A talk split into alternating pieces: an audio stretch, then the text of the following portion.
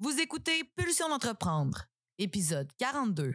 Aujourd'hui, entrevue avec l'auteur, chercheur et entrepreneur Philippe Dufort. On te fait découvrir la puissance du mot impact. À travers l'épisode, Philippe te parle de ses nombreuses implications locales et internationales, tantôt en lien avec son passé militaire, sa vision de développeur et de créateur de projets designés par et pour des gens du territoire. C'est avec grand plaisir que Philippe et moi t'invitons à ouvrir tes oreilles et ton esprit pour découvrir une toute nouvelle façon de construire les conditions du vivre ensemble, le design social comme catalyseur pour repenser notre société. Bonne écoute.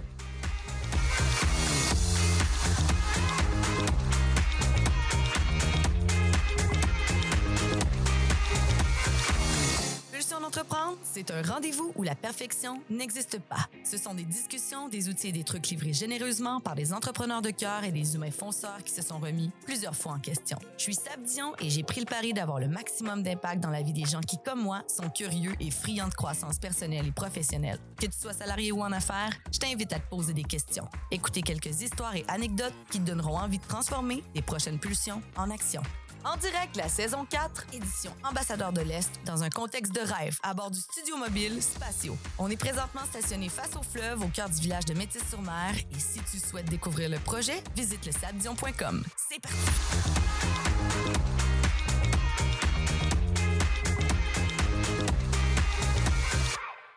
Bonjour Philippe Dufort. Bonjour. Hey, bienvenue. Merci d'être avec moi aujourd'hui. Ça me fait, moi aussi, ça me fait plaisir. Alors Philippe, t'es un gars euh, de Métis, revenu à Métis pendant la pandémie. Tu vas nous apprendre plein de choses aujourd'hui, notamment sur ton dada de l'innovation et du design social. Tu as un parcours qui est quand même assez impressionnant et tu es quelqu'un d'extrêmement humble et authentique. J'espère que si vous nous écoutez aujourd'hui, vous allez rester jusqu'à la fin de l'épisode. Vous allez certainement repartir avec énormément de choses dans votre petit baluchon aujourd'hui. Alors Philippe, qui est mieux placé que toi-même pour te présenter? Dis-moi euh, comment tu as commencé ta carrière ou euh, comment tu as commencé à flirter avec l'innovation plutôt? Ben, dans mon cas, je suis d'abord un, chercheur. Donc, euh, c'est vraiment le côté académique qui m'a amené à faire des recherches sur comment on transforme les sociétés, comment on amène un changement social. Euh, c'est d'abord une passion qui s'est nourrie autour du conflit colombien, donc dans une ambiance euh, de guerre, une ambiance euh, assez difficile, donc des problématiques qui sont très dures. Puis j'ai appris des gens qui étaient dans ces contextes-là, qui tentaient de régler les problèmes, avec des visions souvent très très opposées, très différentes. Donc ça m'a appris que l'innovation, le changement social, tout ce qui tourne autour de ça, ben, c'est aussi une question de, de perspective, c'est une question de qui on est, euh, qu'est-ce qu'on met au monde. Puis c'est vraiment ce qui, qui a été le fil conducteur de, de mon travail comme chercheur, puis aujourd'hui ben, dans le démarrage de projets, puis euh, d'initiatives avec une, une plus grande euh, saveur communautaire, sociale, collective. Ah, c'est bien dit. Est-ce que tu es arrivé en Colombie par le plaisir, par le voyage ou par, par obligation? Qui ne sait? Raconte-moi pourquoi la Colombie? C'est une bonne question. Moi, je suis parti euh, après le cégep. Euh, j'ai pris une année euh, pour voyager. J'étais en Espagne, j'étais en Équateur, à Cuba, au Mexique, euh, planter des arbres en Co- Colombie-Britannique. J'ai été aussi dans la jungle, euh, dans le sud, sud du Mexique, où été observateur des droits humains pour la première fois. Puis euh, en sortant de là, euh, je me suis dit la prochaine fois que je repars, c'est en Colombie. Euh, donc là, j'étais étudiant de bac. Je faisais un baccalauréat en relations internationales, droit international. Puis j'ai été me chercher le plus gros stage possible pour partir un an en Colombie. Euh, puis je me suis retrouvé dans la jungle, à la frontière entre le Panama puis euh, la Colombie. Ça brassait pas mal, mais bon, dans la vingtaine, c'était ce qui me, passionnait. Euh, puis c'est là vraiment qu'a décollé les problématiques que j'ai eues en tête pendant 15 ans. Comment on fait la guerre au travers de l'économie, comment on fait la guerre au travers du monde du monde des affaires, mais aussi du droit, aussi du discours public. Donc la guerre, mais je m'intéressais pas vraiment aux armes. Je m'intéressais tous les autres aspects de la société qui étaient utilisés pour la confrontation. Pour moi, qui est un peu néophyte dans, dans ce domaine-là, Nomme-moi quelques exemples, par exemple, des, autres aspects auxquels tu fais référence ce que j'ai observé, ce, premier passage-là en Colombie, je me suis retrouvé dans des camps de réfugiés euh, où les gens avaient perdu leur terre. Ils étaient donc des réfugiés internes. Donc on arrive là, on a une image très désincarnée de ce que peut être la guerre, de ce que peut être le fait d'être réfugié. Puis au fur et à mesure que j'étais sur place, on se rend compte que quand on m'amenait plus loin dans la jungle, mais ben, la jungle elle disparaissait. Et où était le, village euh, antérieur Il y avait maintenant un champ de palmes africaine. Donc de là où on tire toute l'huile qu'on utilise ici, puis qu'on dit souvent, ben ah c'est pas quelque chose qui est éthique. Mais qu'est-ce qui se cache derrière ça? Ben c'est que ces gens-là avaient subi des, des homicides, des massacres, etc. Puis ils avaient été volés euh, de leur terre. Euh, c'est des paysans, des autochtones, euh, des afrodescendants. Ils avaient tout perdu. Puis qui y avait derrière, ben c'était euh, des entreprises d'exportation de la palme et qui finançaient finalement les, brigades de la mort, qui poussaient les gens à partir. Ben c'était l'industrie. Donc euh, c'était vraiment toutes ces connexions là entre euh, entre l'économie, euh, puis les confrontations armées. Et on voyait que la guérilla était présente, mais les, dynamiques qui étaient là étaient beaucoup plus complexes. Et ça incluait justement une vision de développement. Euh, ça, c'était une vision de développement axée vers l'exportation. Puis eux, il y avait une vision de développement local, de communauté, de petites, petites entreprises, voire d'économie familiale. Il y avait des dynamiques là à étudier pour toute une vie. Euh, c'est ce que, c'est ce que j'ai commencé à faire par ce cas-là. Euh, ça, c'était ma maîtrise, en fait. Oh, wow. La maîtrise qui avait comme sujet? Euh, la production de palmes africaines euh, dans le nord-ouest euh, de la Colombie, puis en fait, quel était le jeu économique qui permettait de contrôler un territoire. Wow. Euh, ouais, donc c'est ça. Donc c'était la stratégie par l'économie. Puis c'était quoi le lien entre le contrôle militaire et ça? Toute la question de la gestion stratégique, ben ça part de là en fait. J'avais, j'avais pas vraiment un intérêt pour ça, mais vite, vite, je me suis retrouvé à devoir penser. C'était quoi gérer stratégiquement une organisation? Ça, c'est là que ça a parti dans la guerre ça m'amène vraiment dans ton monde. L'innovation, le design social. Là, tu me parles d'impact que tu as eu en, Colombie, de, participation, de choses aussi qui ont perduré dans ton esprit à travers les 15 années où tu as travaillé là-dessus concrètement. Là, tu es revenu à Métis avec euh, tout ce bagage-là. Qu'est-ce qui t'a poussé à revenir tout d'abord? Ben, qui je suis, c'est d'abord, euh, maintenant, c'est le père de deux enfants de trois ans, des jumeaux. Donc, le fait qu'à Métis, il y ait une, un CPE extraordinaire, euh, je te cacherai pas que c'est un, une grosse variable. Mais avec ma conjointe aussi, on avait dit au début de la pandémie euh, qu'on revenait euh, proche de mes parents, donc s'occuper de la famille. Donc, c'est dans le choix de revenir, le premier niveau, c'est la famille, d'être proche de mes parents, que mes enfants grandissent dans un environnement que je trouve qui est sain, qui est beau, qui est aussi plein de belles solidarités, donc le lien social. Mais ça, c'était pour quelques mois au départ.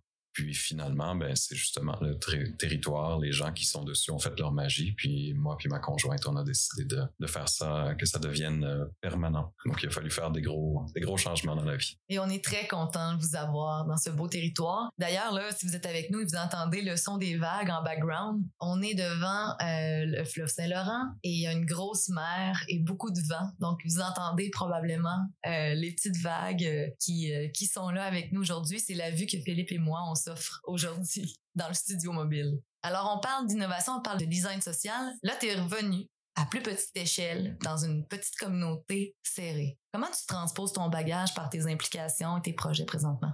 Il y a un changement d'échelle, mais euh, c'est la même chose qu'avant. Euh, j'ai toujours été dans mille projets à la fois. euh, comme professeur d'université, mais ça, on est professeur, on enseigne, on fait de la recherche, on administre des choses, mais on est surtout présent dans tout un paquet de, de projets, de conseils d'administration, comme expert invité. Donc, j'étais habitué à ce que ça, ça bouge, ça bouge beaucoup, d'être en relation avec beaucoup de monde. c'est ça. Avant, c'était beaucoup avec les, les ministères euh, fédéraux principalement, avec les généraux colombiens en Colombie, avec euh, euh, des copains en, en Angleterre. Donc c'était quelque chose de plus international. maintenant, c'est à l'échelle du village, au plus ou de la MRC. Donc c'est des initiatives qui visent à améliorer les choses ou peut-être à, à mettre, à contribuer à mettre les gens en mouvement pour que un endroit comme Métis sur Mer puis la MRC de la Métis euh, soit un endroit qui est de plus en plus euh, dynamique, accueillant, qui se développe une, euh, une vision pour que les familles décident de faire le choix que nous autres aussi on a, on a fait. Puis on, on gagne à ça parce que plus il y a de gens qui vont venir, ben, plus le milieu va être, va être stimulant, puis d'une certaine façon va être riche. Absolument. Puis pour toi, c'est un avantage d'être dans l'Est du Québec? Un avantage, ben L'avantage, euh, l'avantage, c'est la qualité de vie. Euh, je sais que c'est, un peu euh, un lieu commun de dire ça, mais c'est tellement vrai. parce que travailler depuis l'est du Québec, ben, c'est d'abord un défi, je dirais, parce que à Montréal, Ottawa, voire aussi à Québec, ben c'est là que se concentrent les lieux de, de décision, de concertation, de, de, mise en réseau. Tous les entrepreneurs doivent vivre avec ça. Donc, à moins d'avoir un, un projet ou une organisation qui est vraiment uniquement locale, ben c'est un défi de barrer avant tout parce que la personne qui est autour du cocktail à, Ottawa, à Montréal ou à Québec ben, va avoir plus d'opportunités, va avoir plus de, de, visibilité. Donc, comment on fait? Il faut qu'il y ait beaucoup beaucoup d'entraide ici. C'est d'abord un défi euh, au niveau professionnel. Puis toi, tu parles de ce défi-là, mais je pense que tu fais la différence avec les implications que tu multiplies de plus en plus d'ailleurs. Mm. Tu es un gars de projet, tu l'as dit, tu es un gars très, très, très investi. Et euh, veux-tu me parler de quelques implications que tu as présentement? Euh, ben, il y avait une implication que j'avais déjà avant la pandémie, avant de savoir que je reviendrais par ici. C'était euh, le bâtiment de la maison mère des Sœurs du Saint-Rosaire, qu'on voyait venir qu'il y aurait une requalification. Puis ça me semblait être un, projet tellement important pour toute l'Est du Québec potentiellement structurant. Donc j'étais en année sabbatique avec les petits. On était euh, au Mexique parce que ma conjointe fait des recherches euh, au Mexique. Puis euh, j'avais commencé à m'impliquer. Puis ça c'était il y a trois ans. puis aujourd'hui je suis je suis toujours impliqué comme membre du conseil d'administration. ça s'appelle Serviloge. On est en train de monter un, un espace qui va être vraiment un carrefour social culturel. C'est à 400 000 pieds carrés. Donc c'est je dirais à l'œil que c'est plus gros que Lucar.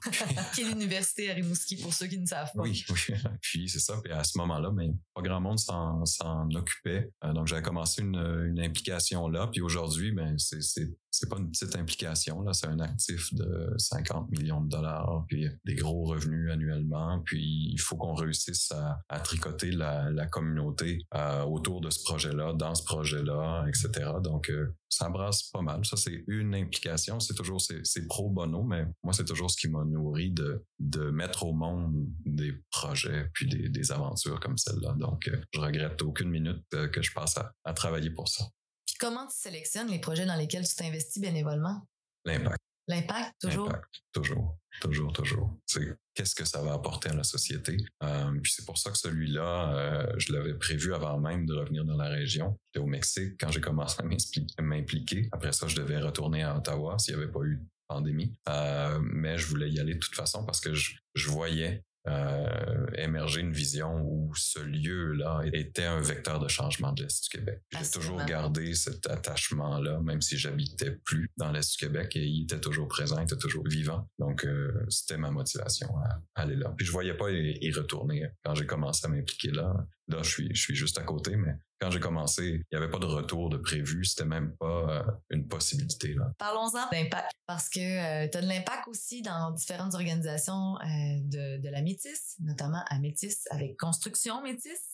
Veux-tu me parler de ce beau projet-là? Oui, mais ça, c'est euh, quelque chose que, par mes recherches en innovation sociale, euh, j'ai toujours trouvé qui était une occasion euh, sous-utilisée au Québec, c'est-à-dire de ramener dans le giron de l'économie sociale les secteurs les plus lucratifs, les plus structurants pour les communautés, dont le développement immobilier et la construction, rénovation, etc.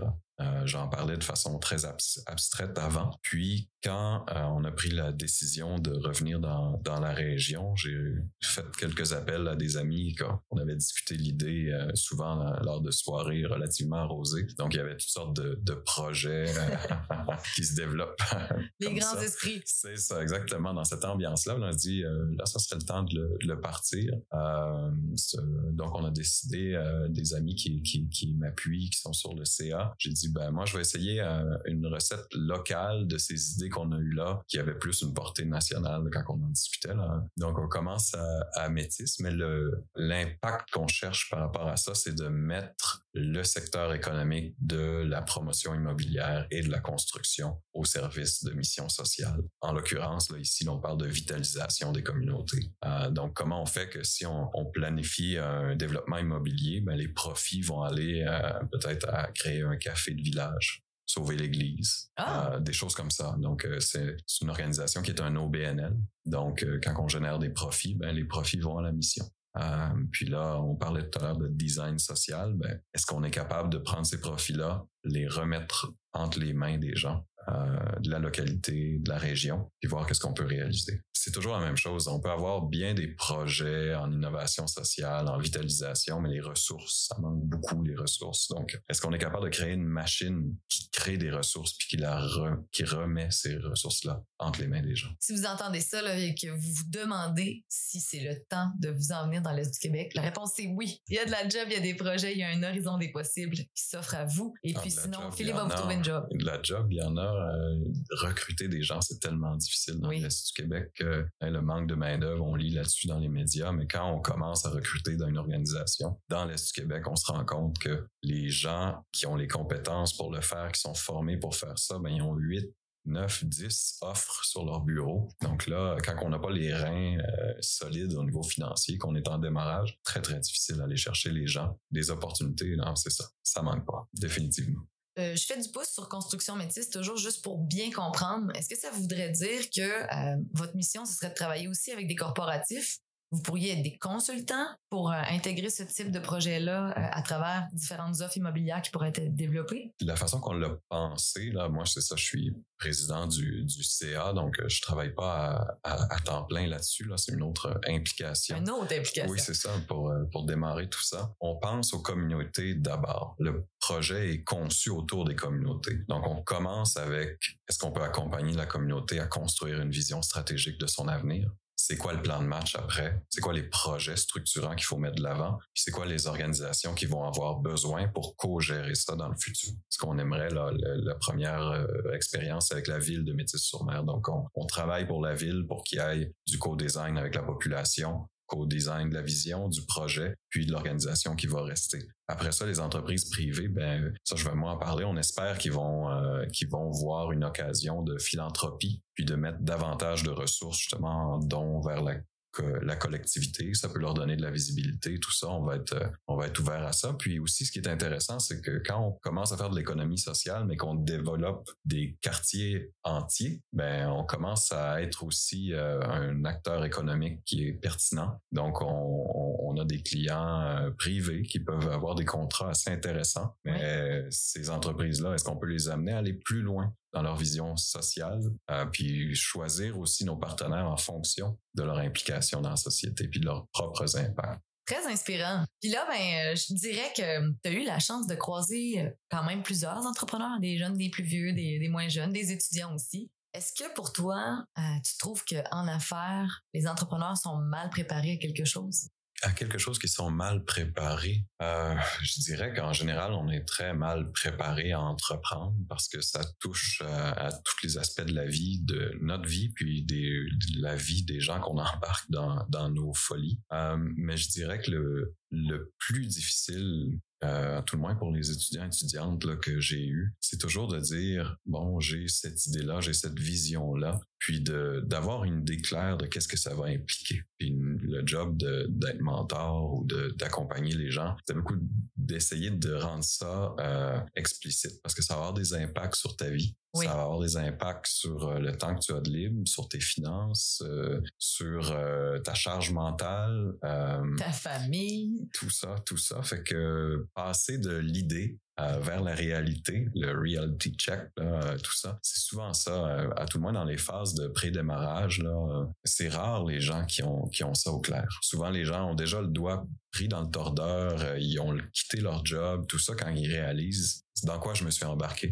Puis ça, des fois, ben, des fois c'est des belles histoires, mais d'autres fois c'est c'est ça, c'est difficile. Si vous êtes entrepreneur présentement et que vous demandez qu'est-ce que vous faites de votre vie parce que peut-être que les choses vont pas comme vous les aviez planifiées, c'est correct aussi de dire stop et de juste changer de projet, d'arrêter. Vous n'avez pas à tout mettre votre énergie, votre temps, votre argent euh, dans ce projet-là. C'est correct aussi de reculer. Et ça, c'est vraiment un grand défi d'acceptation pour plusieurs. Des fois, c'est l'ego qu'il faut tasser. D'autres fois, c'est l'image à laquelle on a peur euh, euh, de faire référence dans notre milieu, pour notre famille. Des fois, vous êtes le pourvoyeur, la pourvoyeuse de tout ça. C'est tellement important d'être capable d'écouter et de se dire, ah, je me suis peut-être trompé cette fois-ci. Ça veut pas dire que vous serez pas entrepreneur à une prochaine fois non plus. J'ai l'impression que justement des, le mentorat euh, qui devient une pratique de plus en plus courante, là, mais c'est tellement important pour ça. Parce qu'on se dit en quoi tu es bien ou bien ou mal préparé? On parle de la capacité marketing, euh, es-tu capable de faire tes finances, etc. Mais moi, je pense que la base le plus important, c'est es-tu prêt pour ce qui s'en vient?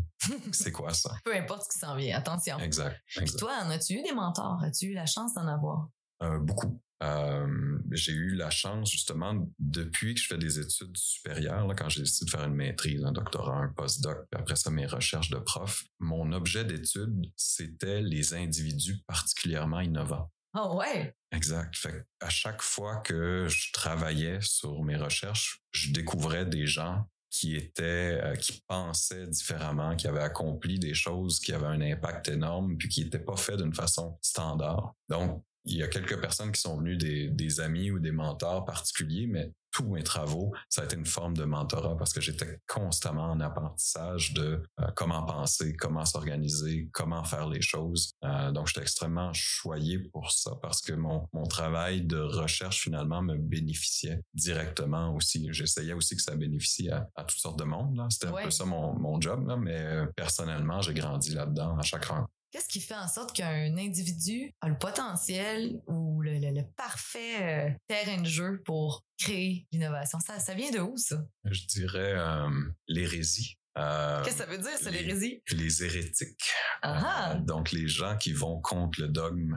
euh, les sorcières, à une certaine époque, ben, c'était des gens qui pensaient différemment ou qui voulaient faire de la science au moment, euh, d'une époque où on n'avait pas le droit de, de, faire ce genre de choses. L'innovation, ben, c'est d'abord être prêt à être un hérétique dans un domaine particulier. Donc, euh, je dis pas que ça pousse là, mais je dirais que c'est le terreau qu'on a besoin.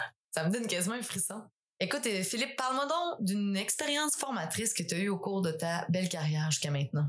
Je dirais que travailler avec euh, les généraux colombiens là, au niveau de ma carrière de, professeur là, qui, est terminée aujourd'hui, euh, ça aurait été l'expérience la plus challengeante à plein de niveaux, là, notamment à niveau éthique, là, mais aussi termes d'apprentissage parce que c'était un monde qui m'était 100% étranger. Petit garçon grandi sur une ferme euh, à Les Boules. Euh, je me retrouve à parler avec des généraux qui font la guerre euh, contre-insurrectionnelle en Colombie depuis toujours, dans leur cas.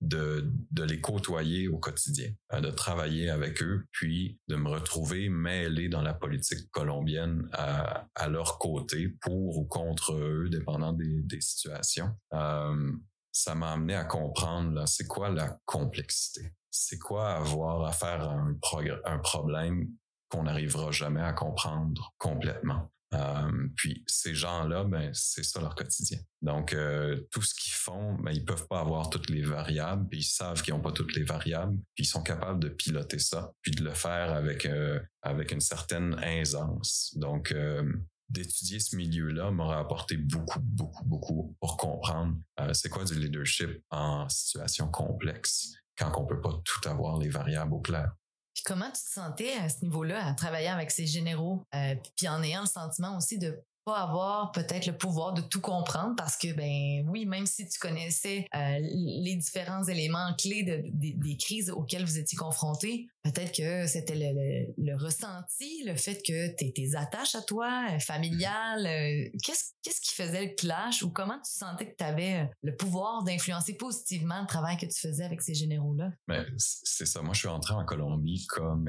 observateur des droits humains Puis je travaillais avec une organisation plus en, spécifique. Là. Puis euh, quand j'ai commencé à, travailler avec eux en 2005, euh, leur table de réunion, euh, il y avait une, chaise sur le bord du mur. Puis ça, c'était une personne qui avait été assassinée pour son travail de défenseur des droits humains. Oh. puis ça, c'était leur réalité à eux. Puis quand j'y retournais là, les dernières fois, c'était en, 2015 à peu près, là, ben, il y avait des chaises tout autour de la salle il y avait des chaises. Toujours symboliquement. D'une personne. Ben, voyons le nombre de personnes assassinées dans leur organisation. Et ils pouvaient me nommer des noms. Puis les noms qu'ils me nommaient, ben, c'était des gens avec qui euh, j'avais des échanges. C'était des, des, généraux. Donc, quand que je parlais euh, que, que c'était quelque chose qui était tiraillant, euh, moi, je sentais que j'avais un impact plus grand à travailler directement avec les généraux, changer les choses, comment ils pensaient, comment ils se formaient, comment ils se préparaient. Euh, mais en même temps, euh, j'étais moi très très au clair sur c'était quoi la réalité de la guerre, puis souvent comment il y a des généraux qui faisaient la guerre de façon totalement extra-constitutionnelle avec des moyens qui sont euh, des crimes de guerre, là, pour le dire clairement. mais ces gens-là, je les interviewais, je passais du temps au quotidien euh, avec ces gens-là. Donc, mon job, c'était un peu de, de, rendre ça explicite, mais en même temps d'essayer de demeurer au sein de l'organisation pour la transformer de l'intérieur. Je pense à quelqu'un, je nommerai pas, là, mais que je savais qu'il y a eu des parcours très noirs, mais à force de faire des, des soirées, de passer du temps avec ces gens-là, on développe une certaine amitié. On, ah on connaît la personne, puis euh, euh, Anna Arendt disait la banalité du mal, on peut quasiment pas lui en vouloir. C'est une personne tout à fait normale, mais qui a fait des choix qui sont terribles ultimement. Donc c'était ça, c'est une tension terrible de, euh, passer au quotidien du temps avec des gens qui ont fait des choses terribles. Toi, tu te sentais comment intérieurement parlant? Est-ce que c'était euh, un contexte qui te stressait, qui te stimulait? Euh, qui me stimulait. Tu devais carburer à l'adrénaline solide. Ce qui m'a, moi, dès que j'ai eu l'occasion de partir de l'Est du Québec, euh, je l'ai fait parce que je voulais, j'étais curieux du monde pour moi, il y avait cette pulsion-là, justement, on parle de pulsion, d'aller découvrir des d'autres réalités, des réalités où ça bouge. c'est pas un hasard, j'ai fini en Colombie. donc, de me retrouver au cœur du, de la bête, c'est sûr que ça me drivait. Euh, c'est sûr que j'aimais ça. C'est sûr que j'aimais ça être dans ces dynamiques-là où il y avait euh, des risques. Il y avait après 10-15 euh, ans de ça, puis la situation s'est améliorée, puis ça retournait au pire. j'ai fini par me dire, j'en ai assez. J'ai fait mon bout de chemin. Ouais. j'ai travaillé beaucoup avec les organisations sociales de, de droits humains pour le processus de paix, avec les militaires. J'ai servi de médiateur puis ça retombait tout le temps. C'est ce qui m'a amené à être intrapreneur. Ah, j'aime ça, j'aime ça. À l'université, et dire on va partir ce, ce nouveau département-là qui fait de l'innovation sociale, euh, puis plutôt que de m'intéresser à la Colombie, euh, ben, qu'est-ce qu'on peut faire dans le quartier de l'université? Dans notre milieu, pour avoir vraiment un impact. Donc, Ottawa-Gatineau, mettons. Qu'est-ce qu'on peut faire pour proche de nous? Comment on peut avoir un impact sur les enjeux de, de pauvreté, euh, d'exclusion, racisme, de voir vraiment qu'est-ce qui se passe autour de nous, puis comment l'université pourrait devenir une institution pertinente pour le monde proche. Parce qu'on est, quand on est prof, ben justement, j'étais pas le seul à m'intéresser à ce qui se passait à 4000 kilomètres de mon bureau, plutôt qu'à 4, 10, 15. Puis là, tu m'as parlé de pulsion, ça me fait bien rire. En terminant ce segment-là, j'aimerais avoir ta définition de ce que c'est une pulsion. Une pulsion? Je dirais que c'est ce qui vient nous chercher parce que la, la motivation, elle est toujours, toujours subjectif. C'est le fun comme euh, format d'entrevue parce que chaque personne qui fait quelque chose le fait pour quelque chose qui est intérieur, qui est euh, qui est une drive qu'on a en dedans de nous. je parlais de, ce qui me qui était venu me chercher dans la vingtaine. J'avais envie de découvrir le monde, mais aussi des, situations qui étaient euh, un petit peu plus extrêmes que le confort qu'on a dans un petit village de l'est du Québec là qui m'avait vu grandir. Fait qu'une pulsion, ben c'est euh, c'est d'abord et avant tout, je dirais, ce qu'on ce qu'on recherche comme sensation. C'est quoi quand on travaille là, il y a quelque chose qui nous fait sourire quelque part. Euh, puis moi, dans le temps où j'étais en Colombie, ben souvent je souriais quand quand ça allait pas bien. Il y avait un risque, tout ça. Ben, je me rendais compte que j'étais un petit peu là pour ça. C'était une forme de, de sport extrême. Fait il eh fallait se l'avouer euh, parce qu'on parle des droits humains, on parle de ci, de cela, mais dans le fond, euh, puis j'étais pas le seul là-dedans. Quand on parle avec les, euh, les gens qui travaillent dans l'humanitaire, dans le contexte de guerre, avec les militaires, ils sont là aussi souvent. Ça existe hmm. pour tout le monde, ces, ces pulsions-là. Wow! OK, on se dirige vers le segment Question pulsion.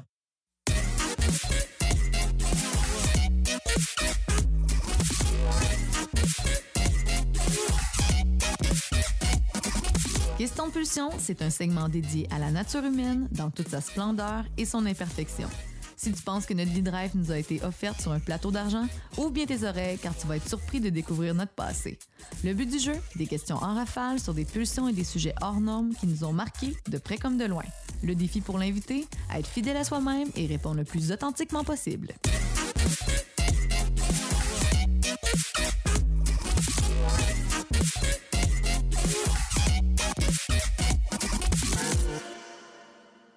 Alors Philippe, le format est simple. Je te pose cinq questions et ça commence maintenant. La première, qu'est-ce qui te fait vibrer?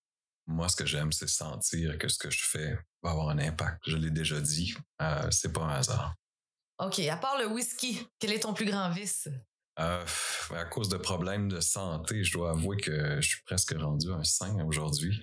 Tout ce qui, tout ce qui m'est pas permis, euh, c'était mes vices avant. J'aimais le cigare aussi. J'aimais me, pousser à bout, euh, dépasser mes limites. Euh, ça aussi, il faut que je fasse attention.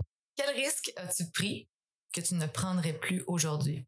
Euh, ben, je pense que c'était généralement ma tolérance au risque a toujours été beaucoup trop grande. La Colombie était un exemple de ça. Euh, quand j'étais un adolescent, je, conduisais trop vite. Euh, des choses comme ça. Hein.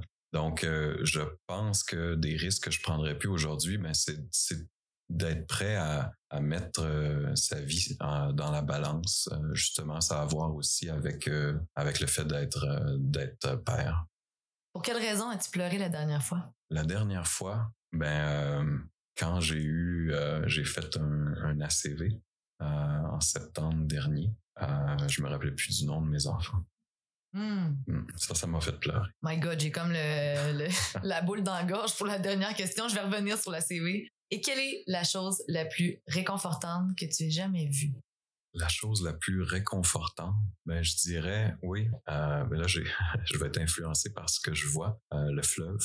Quand j'étais parti longtemps, puis que je me suis assis devant le fleuve, euh, justement des voyages à, l'étranger, tout ça, tu dis, tu sais, ici je suis groundé pendant un moment, c'est ici que j'ai grandi. Il y a une tranquillité à avoir cette sensation, sensation d'enracinement. Euh, puis je pense que ça, ça a joué de façon subjective là, quand on a pris la décision euh, de revenir. C'est un sentiment qui, qui m'habite encore. Euh, mais c'est ça, c'est au retour de, de longs voyages là, où on a fait des découvertes, de s'asseoir devant le fleuve et de dire Hey, je suis bien installé ici finalement.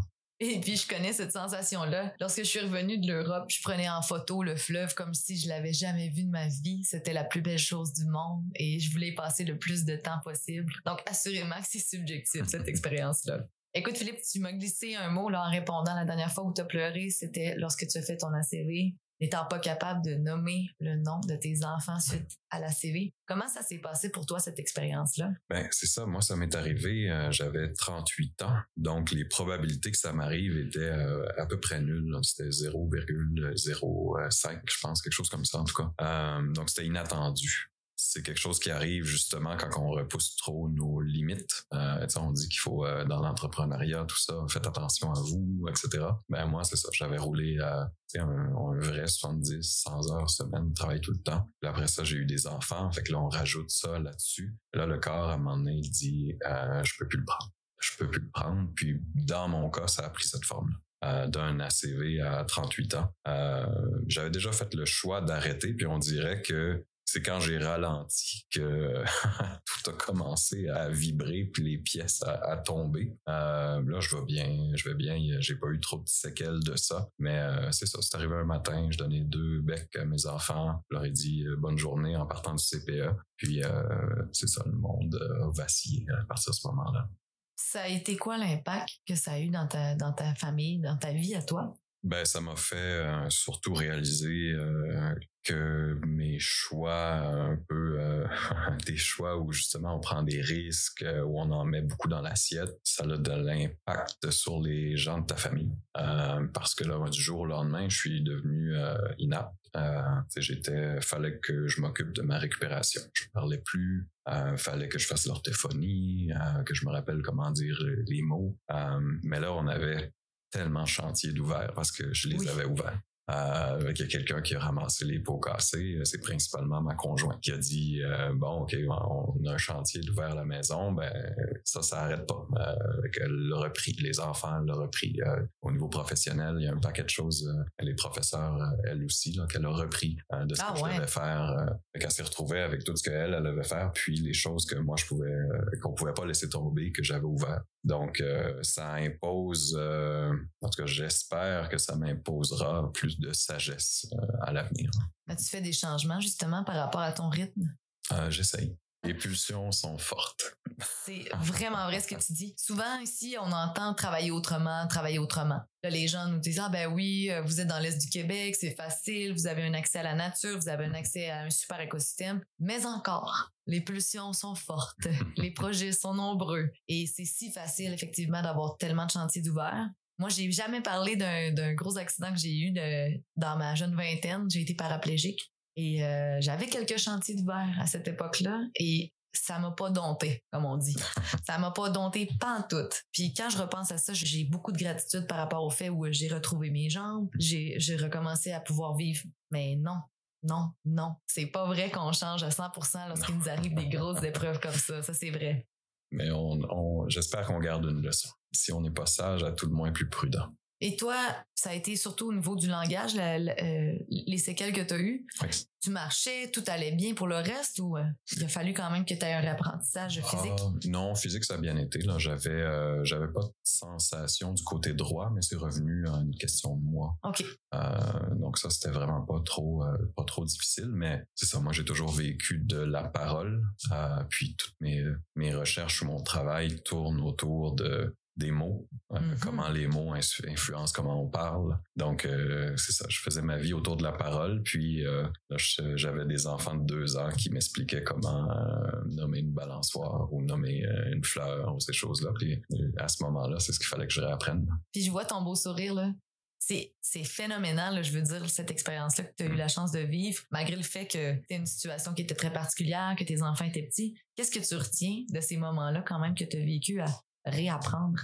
Euh, ben, en fait, moi, si j'étais encore professeur, ça aurait complètement changé mon approche face à l'apprentissage. Ben, j'en parle des fois des, à des collègues. Là. Euh, faire une thèse de doctorat, c'est important. Faire une maîtrise, c'est important.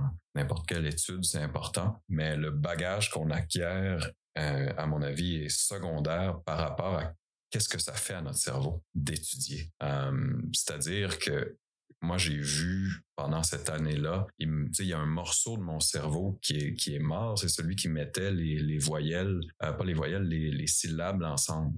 Donc, il fallait que je rappelle chaque mot puis qu'il se crée des nouvelles connexions autour pour savoir où elle allait. Puis le cerveau était capable de faire ça. Et ça, j'ai fait ça en un an. Euh, mais quand on passe, je sais pas, comme, comme prof, cinq ans à faire une thèse de doctorat, on l'a bougé comment notre cerveau dans ces cinq années-là? Je pense qu'on devrait porter plus attention à ce qu'on fait à notre cerveau et comment on est en train de le reconnecter qu'est-ce qu'on lui fait à notre cerveau dans notre quotidien, que ce soit par les études ou ici on parle d'entrepreneuriat. C'est quoi que je suis en train de faire à mon cerveau? Qu'est-ce qu'il est en train d'apprendre? Qu'est-ce qu'il pourrait apprendre? Euh, ça, je pense que euh, ça a été une, belle leçon de voir le potentiel qu'on a de, de, si on était plus conscient de ça, mais ben, de dire, regarde, euh, moi, je me donne un an, puis je vais vraiment faire des efforts pour que, être plus habile cognitivement à faire X, Y ou Z. On a le pouvoir de faire ça comme, de rien, mais on n'y pense jamais. On prend pas le temps aussi. On prend pas le temps. Puis moi, j'étais dans le domaine de l'éducation, puis on voyait vraiment le, le contenu comme primordial. Puis assez le, fonctionnement interne du, cerveau. C'est quoi, quoi le muscle euh, au niveau cognitif qu'on est en train de, travailler ici? ça, je pense que euh, maintenant, je vais toujours y porter beaucoup plus attention. Donc, en nommant ce petit morceau-là de, cerveau qui, toi, pour toi, faisait une grande différence, tu avais perdu euh, la, capacité de lier ces syllabes-là ensemble. Finalement, tu as compris comment le cerveau fonctionne, puis le potentiel qu'on a lorsqu'on développe notre intelligence. Tout ce qui est connecté, toutes ces petites fonctions-là, ça t'est apparu comme quelque chose qu'on néglige dans notre quotidien? Ah, définitivement. Faire un ACV, c'est ça le, problème d'une certaine façon, c'est qu'il arrive rien de vraiment. Euh, j'ai pas perdu conscience à aucun moment euh, dans tout ce processus-là, mais on se rend compte que hey, je peux plus parler, mm. je peux plus écrire, il, manque un petit morceau. Puis après ça, ben, durant tout le processus de réhabilitation en orthophonie, ben on, le sent. Ben, là, je suis en train de faire un effort pour mettre des mots ensemble, puis je sens que de semaine en semaine, ben ah, il y a des ponts qui se sont refaits. Puis là, je peux dire des mots à trois syllabes, à quatre syllabes, à cinq syllabes, euh, les, grands mots, fleuves. Euh, tranquillement, ça se fait. C'est tout le cerveau qui a reconstruit ses connexions autour du morceau qui manque. Euh, mais ça, c'est dans tous les morceaux du cerveau, puis on n'a pas besoin. Euh, c'est sûr, ça va plus vite quand on a une blessure euh, au cerveau, mais ça, c'est toujours en marche en nous. Donc, c'est quoi que je veux travailler comme intelligence? C'est quoi que je veux faire mieux? Parce que notre cerveau, ben c'est, par ça qu'on, qu'on pense tous nos problèmes au quotidien. Fait que qu'est-ce que j'ai besoin pour faire mieux, autant dans ma vie professionnelle que personnelle, euh, ben, je peux faire des choix et je peux dire, euh, ben, je vais dédier du temps mental euh, à travailler là-dessus. Là, je parle pas nécessairement, là, je dis pas faire de la méditation ou quoi que ce soit, bien que ça, ça pourrait en faire partie, mais de tout simplement orienter peut-être des tâches professionnelles qui vont m'amener à utiliser ce morceau de cerveau-là que je veux, que je veux que ça soit un muscle plus fort dans le futur. Puis moi, mon expérience qu'elle m'a appris, c'est que ben, en un an,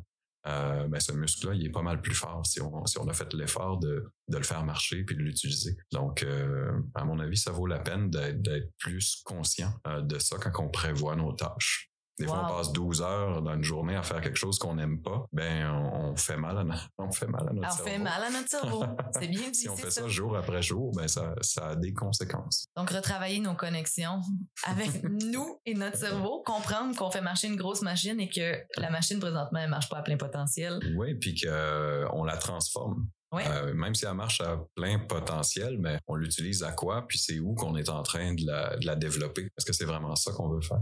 J'adore. Écoute, en terminant, j'aimerais que tu me partages un truc, une astuce, un conseil, un livre, quelque chose qui t'a influencé, toi, positivement dans ta vie à t'entreprendre aux gens qui nous écoutent c'est un livre, un livre, un livre. Euh, James C. Scott, euh, c'est un prof euh, d'agronomie à Harvard, mais lui, il s'est intéressé au savoir des, des agriculteurs que mon, mon truc pour tout le monde, ça vient de ce livre-là.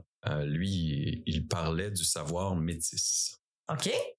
ça, c'est le savoir, c'est un mot grec, c'est le savoir qui vient du territoire. C'est-à-dire que plutôt de lire un livre d'agronomie, Regardez donc comment le monde cultive ceux que ça fait 50 ans qui cultivent dans un endroit spécifique. Ils connaissent comment faire les choses. Ils peuvent pas vous nommer pourquoi il faut le faire comme ça parce que c'est trop complexe. Mais cette façon, façon-là, elle doit être bonne. Donc, d'avoir l'humilité de regarder comment les choses ont été faites avant, euh, puis surtout les entrepreneurs qui ont été formés au niveau universitaire, là, de dire, euh, je vais prendre une pause sur ce que j'ai appris, j'ai des choses à contribuer, mais je vais commencer par le savoir qui vient du territoire, du monde qui l'ont habité. Wow! Super clin d'œil en plus à notre euh, région. Puis, est-ce que tu crois que ce savoir-là, qui est propre à l'agriculture, à l'agroalimentaire, il se reproduit dans tous les écosystèmes?